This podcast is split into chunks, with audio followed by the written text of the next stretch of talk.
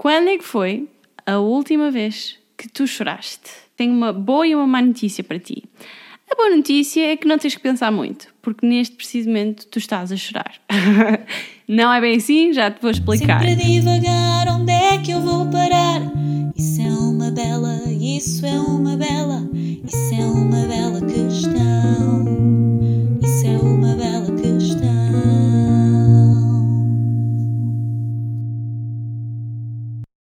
Este episódio conta com o apoio da marca Joana Banana e nos próximos 3 minutos vou-te dar a conhecer esta marca e a sua fundadora. Fica por aí, pois já vamos falar sobre a anatomia da tristeza. Já ouviste falar de slow fashion? Para quem não fala inglês, significa moda lenta e hoje tenho o prazer de vos apresentar uma marca que defende este conceito e que tem uma história começa também no desenvolvimento pessoal, podemos dizer desta forma, e que teve a amabilidade de entrar no giveaway especial do aniversário do Bela Questão. Antes de mais, Joana, obrigada por teres aceitado este meu desafio. E eu gostava que tu dissesses aqui, para quem não conhece a Joana Banana, como é que isto começou? E depois que nos fales um pouco de quais é são os valores dos quais tu não abres mão quando se trata dos produtos Joana Banana. Como é que isto tudo começou? Olá, Amália. Antes de mais, quero agradecer o teu convite para participar no Bela Questão. Esta marca começou. Aliás, esta marca é um hobby, não é? Tenho o meu emprego normal, chamemos-lhe assim, tenho, e, e, e tenho este hobby, já tenho, uh, nutro este gosto pela, pela costura desde uh, 2018, mais ou menos. Comecei a fazer algumas coisas e a, a, a, vender também a colegas, amigos, familiares. Foi na altura que, que eu tirei o curso. Estavas a fazer o curso, sim, eu recordo. Sim, durante, estive no, no curso durante algum tempo e foi quando eu aprendi mais como deve ser a fazer roupa. Um curso e, de costura, que nós sim, no curso de costura. Sim, no curso de costura. Eu gostava que tu nos falasses então deste conceito do slow fashion, porque tu defendes este, este valor, não é? Este conceito Uhum. para a tua marca. O que é que isto significa na prática? Olha, um, o slow fashion para mim tem vários, várias ramificações e eu acho que a minha marca se encaixa em, em algumas delas. Um, portanto, a, minha marca tem produtos uh, únicos e personalizados para cada pessoa, portanto, não trabalho, não trabalho com stocks nem, nem nada do género, não tenho tamanhos muito standard, é, é, é tudo muito adaptado à pessoa. Uh, portanto, é um, um produto para cada pessoa. A pessoa escolhe o padrão que quer, o, o, o modelo que quer, uh, pode personalizar, dizer: olha, tira uma, tira aqui ou põe mais uma ali. É literalmente E- costura por medida e É. personalizável em termos de tecidos, gostos. Muito bom. Sim, completamente. É feito à mão, também aqui na, na onda de, so- do- de slow fashion, portanto não há ah, nada industrializado por trás. Claro que uso uma máquina de costura. Ah, outra vertente aqui do slow fashion, e que para mim é uma das mais importantes, ahm, é ah, a sustentabilidade. Toda a minha marca está envolvida com a sustentabilidade. Desde a utilização de licras recicladas, por exemplo, todos os, todos os meus biquínis, salvo raras exceções, são reversíveis, ou seja, podem ser usados dos dois lados. Eles são criados por forma a serem bonitos e confortáveis de ambos os lados, o que faz com que, em vez de comprarmos dois, compremos só um. Isto ah, mais, mais virado para os biquínis, obviamente, também tenho outros produtos.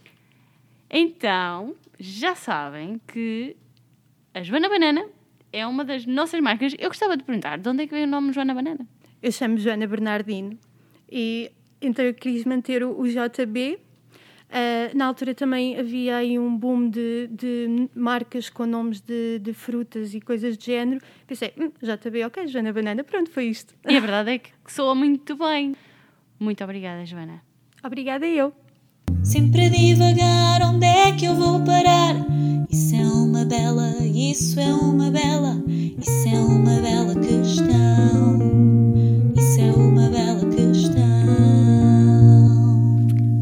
Olá, olá, bem-vindos ao podcast Bela Questão. Meu nome é Amália Carvalho e o podcast Bela Questão fala sobre desenvolvimento pessoal, sobretudo focado em inteligência emocional. Hoje vamos falar sobre anatomia da tristeza. Iniciei uma série de episódios sobre a anatomia das emoções, escolhi as cinco primárias: a tristeza, a alegria, o nojo, a raiva e o medo. Já falei nos episódios anteriores sobre a raiva, sobre a alegria, sobre o medo e hoje chegou a altura da tristeza. E começamos com uma bela questão. Quando é que foi a última vez que tu choraste? Volto a repetir. A boa notícia é que não tens que pensar muito, porque neste preciso momento tu estás a chorar. não é bem assim, já te vou explicar. A má notícia é que não existe. Não existe má notícia. Estava a brincar. Então, porquê é que eu digo que neste momento estás a chorar? Fui investigar sobre porquê. Porquê as lágrimas, porquê que os seres humanos choram. E a primeira coisa que descobri foi que existem três tipos de lágrimas. A nossa íris está constantemente a produzir um líquido, uma lágrima, para proteger o nosso olho há um vídeo absolutamente espetacular da TED, que é a organização que faz as TEDx, as TED Talks, que se chama TED Ed, que é uma série de mini vídeos de 3 minutos sobre educação, que explica de uma forma mesmo simples e muito ilustrada como é que funciona a nossa íris. E então explica-nos esta questão das três dos três tipos de lágrimas que nós temos e antes disso explica-nos como é que são as camadas da nossa íris. Em primeiro lugar, a nossa íris é uma menina muito sensível. Tem três camadas. A primeira é uma camada mucosa que tem tudo pegado a ela. A segunda é uma camada aquosa que mantém a íris hidratada e a terceira é uma camada oleosa que serve para manter a superfície da, do olho liso.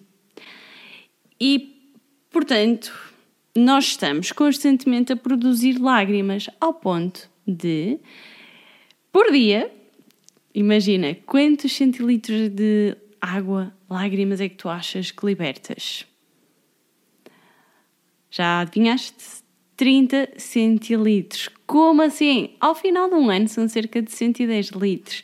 Esta é uma das informações que está nesse vídeo e eu achei absolutamente fascinante. Então, começando pelo início, o que é que são as lágrimas? São secreções que limpam e lubrificam os nossos olhos, são compostas por água e sais minerais, proteínas, gordura e que não só limpam e lubrificam os nossos olhos, como também podem surgir quando as emoções batem forte cá dentro, seja para o choro, seja para o riso. Há aqui todo mundo para explorar. Então, existem os três tipos de lágrimas. A lágrima basal, que em olhos saudáveis serve para proteger aqui a córnea do nosso olho, então está uh, constantemente a mantê-la molhada e que é alimentada por essas lágrimas para nós termos os olhos livres de poeira. Em segundo lugar, pensa naquele momento em que tu estás a descascar a cebola e a cada momento que tu lhe tiras o casaquinho de repente os teus, os teus olhos começam a lacrimejar, como se não houvesse amanhã. Esse tipo de lágrimas também tem um nome específico, chamam-se as lágrimas reflexivas, que têm precisamente a ver com alguma irritabilidade, alguma irritação que é provocada em situações como vapores de cebola, gás lacrimogéneo, vem logo dali o nome, ou até o spray pimenta. Portanto, ali aflige o olho, incluindo, incluindo a córnea, e portanto nós começamos a achar como um mecanismo de proteção. E é em terceiro, não é? Não há duas sem três, que vem a lágrima especial decorrida aqui para o podcast, que é a lágrima emocional, que nós conhecemos por choro. O que é interessante das lágrimas emocionais Normalmente elas uh, surgem em contexto emocional, ou seja, quando existe ou muito stress, ou muita raiva, ou muito sofrimento, basicamente quando temos uma emoção muito forte, pode ser também muita felicidade, pode ser muita dor, mas surgem uh, em, em, situação de extremo, em situação de, de emoções fortes, e elas estão, de alguma forma, linkadas com a parte do nosso cérebro que processa as emoções. E o que é mais interessante é que as lágrimas dos seres humanos, elas têm uma composição diferente das lágrimas basais e das lágrimas reflexivas. Em relação à composição das lágrimas emocionais, elas contêm níveis mais elevados das chamadas hormonas do stress, como a corticotrofina e a encefalina, que é uma endorfina, ou seja, um neurotransmissor, e ao mesmo tempo um analgésico natural. Isto é um aspecto muito interessante em relação às lágrimas emocionais. Acredita-se, a ciência acredita que os seres humanos são efetivamente a única espécie animal que chora lágrimas emocionais. E elas, elas de alguma forma estão relacionadas com o hipotálamo, que é a zona do nosso cérebro que processa emoções. E agora a pergunta é: porquê? Porquê lágrimas quando nós estamos tristes ou quando nós temos uma emoção tão forte como a dor e a tristeza. Há algumas teorias, ainda não há conhecimento científico que possa dizer exatamente o porquê de nós chorarmos, mas em termos evolutivos, uma das teorias mais defendidas é que quando nós choramos, nós ficamos com a visão turva e, portanto, muito mais vulneráveis a contra-atacar Logo, a pessoa, neste caso a espécie que está perante nós, à partida vai sentir empatia e compaixão, e isto é quase como um mecanismo de defesa e uma forma de nos relacionarmos socialmente uns com os outros. Então, se nós pensarmos, quando nós somos bebés, uma das formas que os bebés têm para conseguirem ajuda para comer, para serem higienizados, é através de choro. O choro, de alguma forma, conecta-nos com os outros seres humanos. E evolutivamente faz sentido porque se uma pessoa chora e consegue impedir, neste caso, pensando, não é?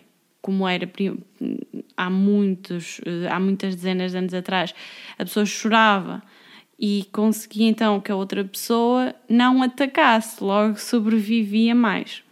Por outro lado, as lágrimas emocionais ao conterem estas tais hormonas do stress, têm mostrado, através de alguns estudos, ainda que eles sejam bastante reduzidos em, em termos da amostragem e que ainda não sejam muito conclusivos, que quem chora sente um alívio. Então é também uma forma de regular o nosso estado de espírito e o nosso estado de humor. Contudo, falar de tristeza e só focar na anatomia das lágrimas acaba por nos fazer perder de vista aquilo que é o papel da tristeza. E se por um lado as lágrimas nos, nos permitem ter aqui uma ideia da anatomia do nosso corpo e porque é que nós viemos embutidos com esta, esta funcionalidade, que é deitar água pelos olhos quando estamos tristes, por outro lado, vale a pena explorar um pouco mais o papel da tristeza nas nossas vidas.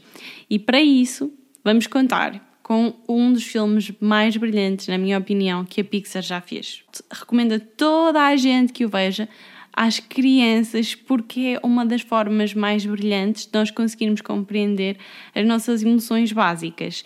E para quem já viu o filme, eu recomendo que vejam outra vez, porque vão vê-lo com uma nova perspectiva, vão a perceber-se que o papel da tristeza é extremamente ponderante e quase primordial durante o filme. É algo que eu só conseguia perceber-me agora, porque estou à procura de saber mais sobre a tristeza e porque vi um, um vídeo extremamente interessante, que é um vídeo comentário, ou seja, há dois comentadores, um terapeuta certificado e um produtor realizador de filmes que se juntaram num projeto que se chama Cinema Therapy e eles vão comentar ao longo de cerca de meia hora o filme Inside Out, o filme Divertidamente. E há efetivamente ali uma série de reflexões que eu achei brilhantes e que nem sequer me tinha percebido quando vi o filme pela primeira vez e gostava de partilhar contigo porque acho que com este filme, com estas reflexões, nós vamos perceber melhor qual é que é a importância e o papel da tristeza nas nossas vidas. Para quem nunca viu o filme, a história retrata uma menina de 11 anos que se chama Riley, que vai fazer uma mudança de cidade, dos pais, de uma cidade para outra. E vai retratar como é que ela vive emocionalmente essa mudança através das cinco personagens, que são as cinco emoções e que estão brilhantemente conseguidas. Temos a tristeza, que é representada pela cor azul, é assim uma, é uma personagem humana, não é? Assim para o rechonchuda, que tem movimentos muito lentos, que fala muito devagar. Depois temos a alegria, que é assim esguia, loira, muito, muito iluminada, que assume uh, a liderança do grupo das emoções. Depois temos a raiva, que é tipo um bloco pesado ali, que vermelho, cor vermelha, não disse? A alegria é cor amarela, a raiva cor vermelha, e sempre zangado e começa a deitar fogo pela cabeça quando se irrita. Depois temos o medo, que é assim muito frágil, muito é, que é verde, e temos o nojo, que é uh, roxo. E estas cinco personagens, elas têm quase como, como um painel de controle, não é? Na cabeça das pessoas, isto é super gira a metáfora. Então elas vão acionando, não é? Os botões do painel de controle conforme as situações e os acontecimentos que acontecem. E uma das. Um dos inícios que é interessante de percebermos é que o nosso, quando nós começamos a criar memórias, é como se o nosso cérebro codificasse as memórias de acordo com essa emoção. E então eles até retratam, não é, a cor das emoções de acordo com a cor dos personagens. Se é uma emoção feliz, alegre, é uma emoção que é retratada numa bola amarela que depois vai para uma gavetinha. Se é a tristeza, então é uma bola azul. Se é a raiva, é uma, uma bola vermelha. E uma das primeiras perguntas que o hum, produtor de filmes, que é o Alan Seawright, faz ao terapeuta é se esta representação, esta representação é verídica ou não. Ele diz que sim, claro que simplista, por uma questão de ser um filme para crianças ou para a família, mas que efetivamente é como se nós guardássemos as memórias e, e, fôssemos formando uma espécie de uma tapeçaria. E depois, quando nós olhamos para a tapeçaria, nós vamos conseguir ver cores que são predominantes, ou seja, memórias que são associadas a emoções e que são mais predominantes. E conseguimos ver, por exemplo, na infância, imagina que é uma criança que tem os pais sempre presentes, que brincam muito com ela, possivelmente as memórias são mais amarelas, mas logo no início há uma parte super gira em que a tristeza e a alegria falam e que dão já aqui a entender a quem a está a ouvir que as memórias podem mudar de cor. E durante o filme, nós vamos ver aqui que realmente a tristeza e a alegria são duas protagonistas que andam sempre juntas, o que é muito interessante, já deve estar aqui a fazer uma associação com a vida real, não é? Então, uma das questões que começa é que a alegria é muito obcecada por si própria. Ela realmente tenta chutar a tristeza para canto em várias cenas, não é? Porque ela pensa numa memória feliz, e pensa aí numa memória feliz. E se for preciso, a tristeza começa, ah, pois, quando o meu cão morreu. E ela tenta sempre ali aniquilar um bocadinho a tristeza porque sente que a tristeza vai uh, dar cabo da vida da Riley que é a nossa protagonista, a nossa menina. Entretanto, há comentários que estes eh, dois comentadores que falei do projeto fazem que eu achei particularmente interessante, não é? Alguns são clichês, mas que vale a pena já recordar aqui, que eram existe alegria sem tristeza e isto é logo retratado no filme e muito bem. Portanto, se nós não apreciamos, uh, se nós não sentimos tristeza, também não conseguimos sentir alegria. Nós não sentimos a tristeza, também podemos não conseguir sentir o amor, porque é como se o amor fosse o preço, não é? De, da tristeza.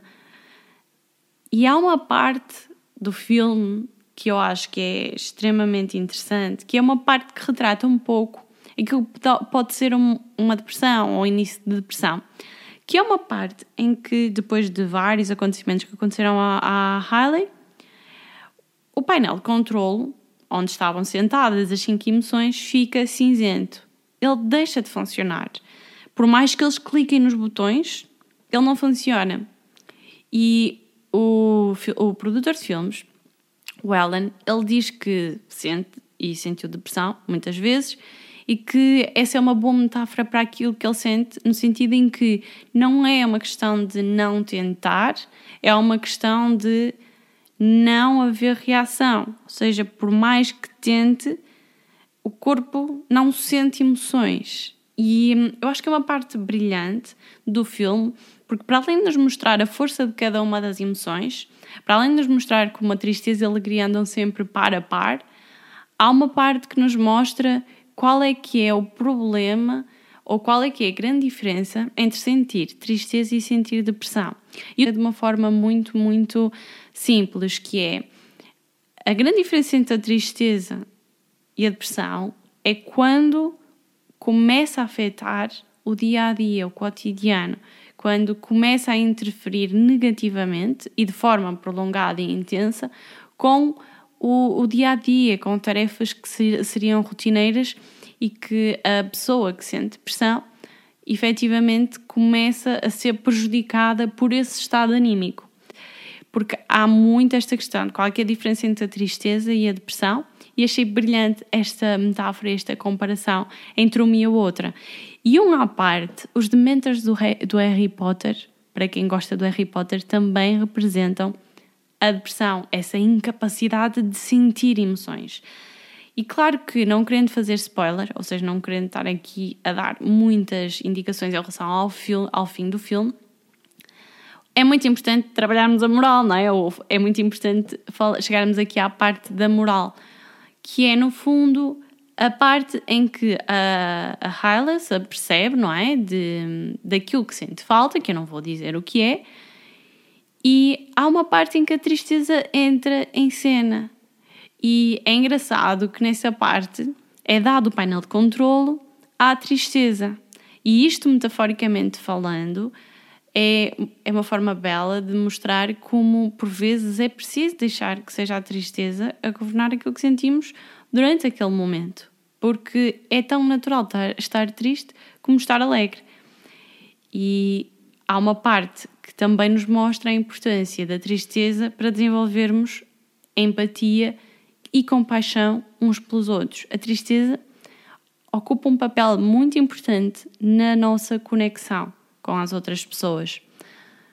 É uma forma de exprimirmos a nossa vulnerabilidade, mas acima de tudo, é uma forma de, ao longo do tempo, construir relações fortes, porque as relações que se tornam fortes não se tornam fortes porque é tudo fácil ou porque a, a, vida fez com que uh, se juntassem no tempo perfeito, no lugar perfeito e tudo correu bem e por isso é que as relações duraram para todo sempre e felizes. Na realidade, as relações são mais fortes, são mais fortes não apesar de, das tristezas, mas por causa das tristezas que as pessoas passaram juntas, das adversidades, das dificuldades e que, no fundo, levam a um sentimento muito profundo de amor e ligação, porque há uma mensagem implícita que é: apesar de tu estares triste, apesar da tua dor, apesar do teu sofrimento, apesar do, do que está a acontecer que é, que é triste, eu estou aqui. E quando nós sentimos que, apesar de nós estarmos na nossa versão mais azul, a outra pessoa está connosco, isso cria conexão. E por isso, o papel de tristeza é muito profundo, é muito útil e está diretamente relacionado com a nossa inteligência emocional, com a nossa capacidade de sentir empatia e de criar relações verdadeiras e profundas.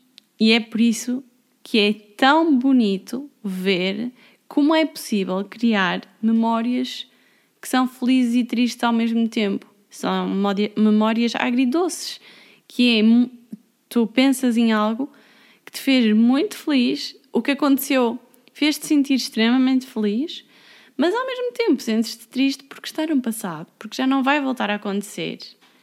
E é possível elas serem as duas cores, azul e amarelo. Espero que tenhas gostado deste pequeno episódio sobre a anatomia da tristeza. Se há algum aspecto que eu não tenha referido aqui que tu achas que devia ter, ter sido referido, partilha comigo, podes enviar uma mensagem privada. Acima de tudo, segue o Bela, o Bela Questão no Instagram, porque é onde há mais facilidade de nos conectarmos uns com os outros. Acima de tudo, obrigada por estares aí desse lado.